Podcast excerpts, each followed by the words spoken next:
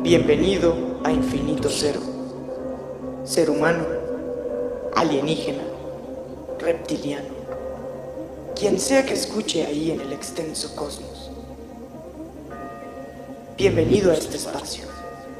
Este es tu espacio. Aquí podrás encontrar temas sobre cómo encontrarte a ti mismo. Encontrar todo eso que estás buscando en la vida. Un espacio para ser y expresar. ¿Estás listo para existir?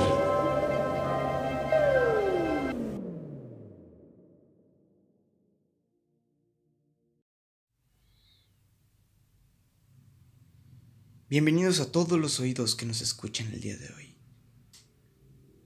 A todos los seres humanos, a los reptilianos, pleiadianos, conciencias interestelares y entidades multidimensionales que nos escuchan.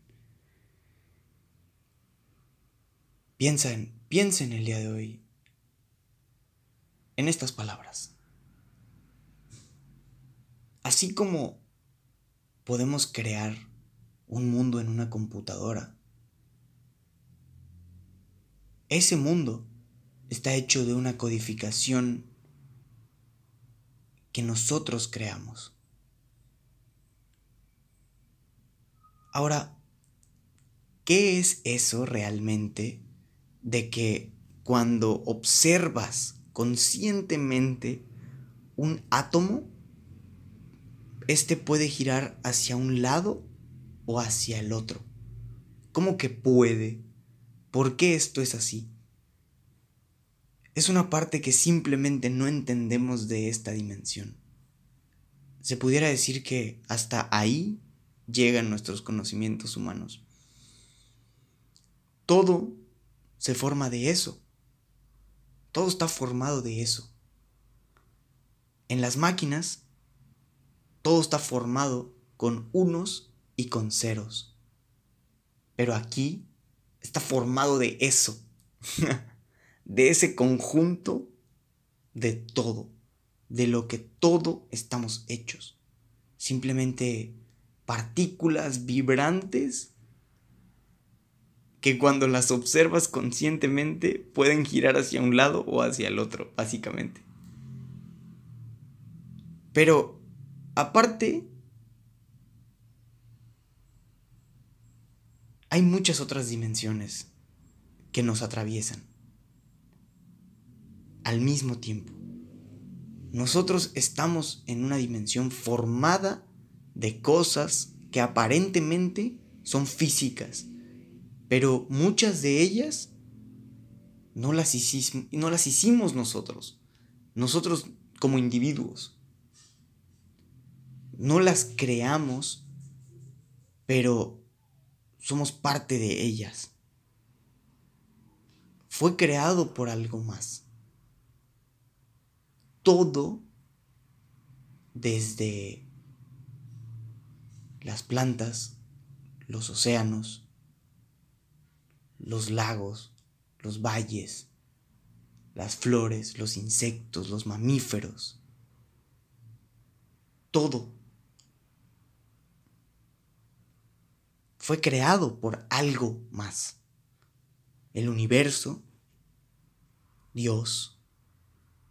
Y justo, ese algo más le hemos puesto nombre y forma humana porque es lo único que sabemos. Pero no es eso. Realmente solo es esa cosa que le da energía a todo porque todo el universo sabemos a día de hoy que sigue creciendo.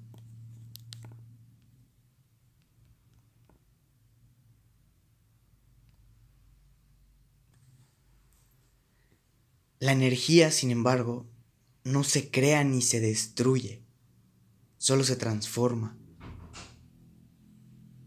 Y es justo esa fuente de energía que crea todo Justo eso es lo que no entendemos. Y yo creo que no lo vamos a entender. todos somos parte de la misma cosa, de la misma Matrix. Y muchos incluso le han llamado a esto simulación. Y sí, es justo porque esto es algo como una simulación, pero, ¿cómo decirlo? Más real, más real de lo que conocemos como simulación, ya que nuestro lenguaje solo llega a esta palabra. Pero hace 200 años ni siquiera existía este término. Imagina que podemos viajar en el tiempo a 250 años atrás y tomamos a una persona de esa época. La traemos aquí. ¿Qué crees que le pasaría? La impresión y lo que viviría esta persona prácticamente sería algo inexplicable. Él viene de un mundo en donde aún caminan. El vehículo, su vehículo come paja. Y la gente se habla a gritos. Pero de un momento a otro llegaría a un lugar en donde la comunicación ocurre mediante una cosa negra con pantalla. Los mapas tienen el punto exacto para saber dónde estás el shock que viviría esta persona sería tan grande que no sabría qué hacer. Pero aquí lo interesante es que si ese sujeto de 250 años atrás hiciera lo mismo con un sujeto 250 años atrás también de su propia época, este no moriría de shock, no sería algo terrible solamente notaría algunos muy pequeños cambios. Pero para que este sujeto ocasionara un estruendo en la cabeza a otro ser humano del pasado tan grande como el que nosotros le provocamos a él, tendría que viajar aproximadamente 12.000 años antes de Cristo traer a alguien a su presente y entonces quizá habría un shock porque cambiarían cómo construyen las cosas, gente que ya no es nómada, eh, apenas. Y es muy curioso porque esta proyección del tiempo para ocasionarle un infarto a alguien, si la aventamos hacia el futuro, poco a poco se acorta. ¿O me vas a decir que el año 2019 fue igual al 1999? Solamente con 10 años de diferencia.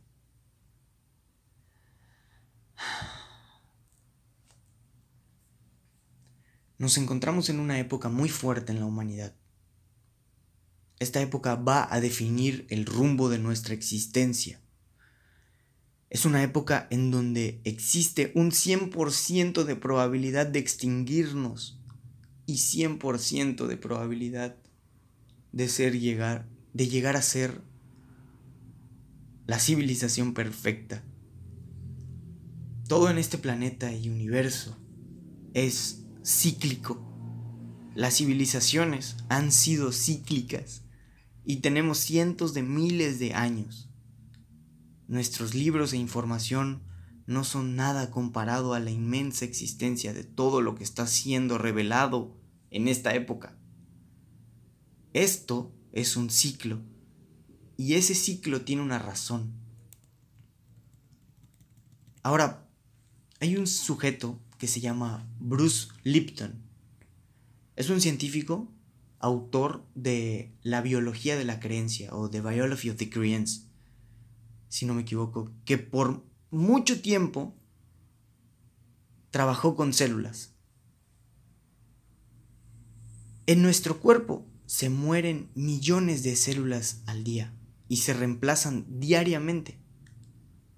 Este señor encontró las células embrión, lo más básico de una célula, y la puso en una caja Petri. Esta se duplicó hasta tener tres cajas Petri iguales con las células embrión. ¿Qué sucede con el cuerpo humano? Nuestro cuerpo es una caja Petri gigante, llena de químicos, como el estrés, la felicidad, el miedo, y cada uno de estos químicos producen reacciones diferentes al cuerpo. Bruce comentó que podía alterar esas células a través de los químicos. Al alterar estas, estas, células, unas se hicieron células de grasa, otras se hicieron células de músculo y células de hueso. Si es exactamente la misma célula embrión, entonces, ¿de qué depende? Que evolucione en una o en otra.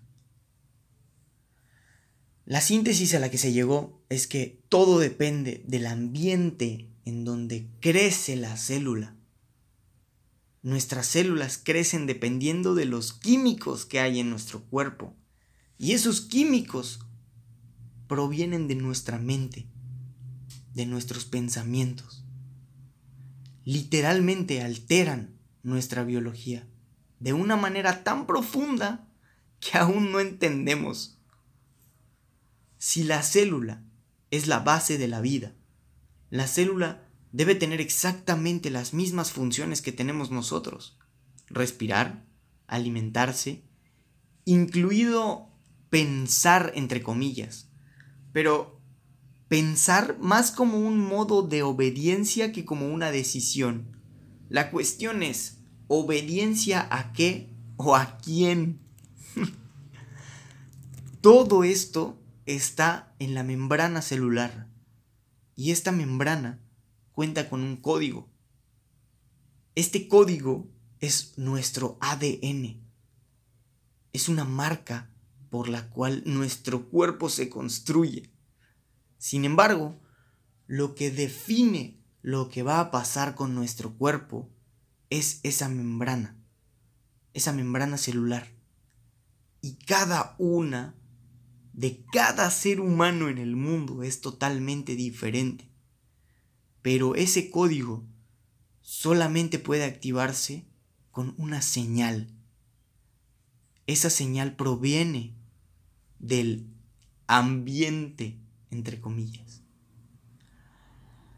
El ser humano, seres humanos, reptilianos, pleiadianos o seres multidimensionales, el ser humano no está en el planeta Tierra.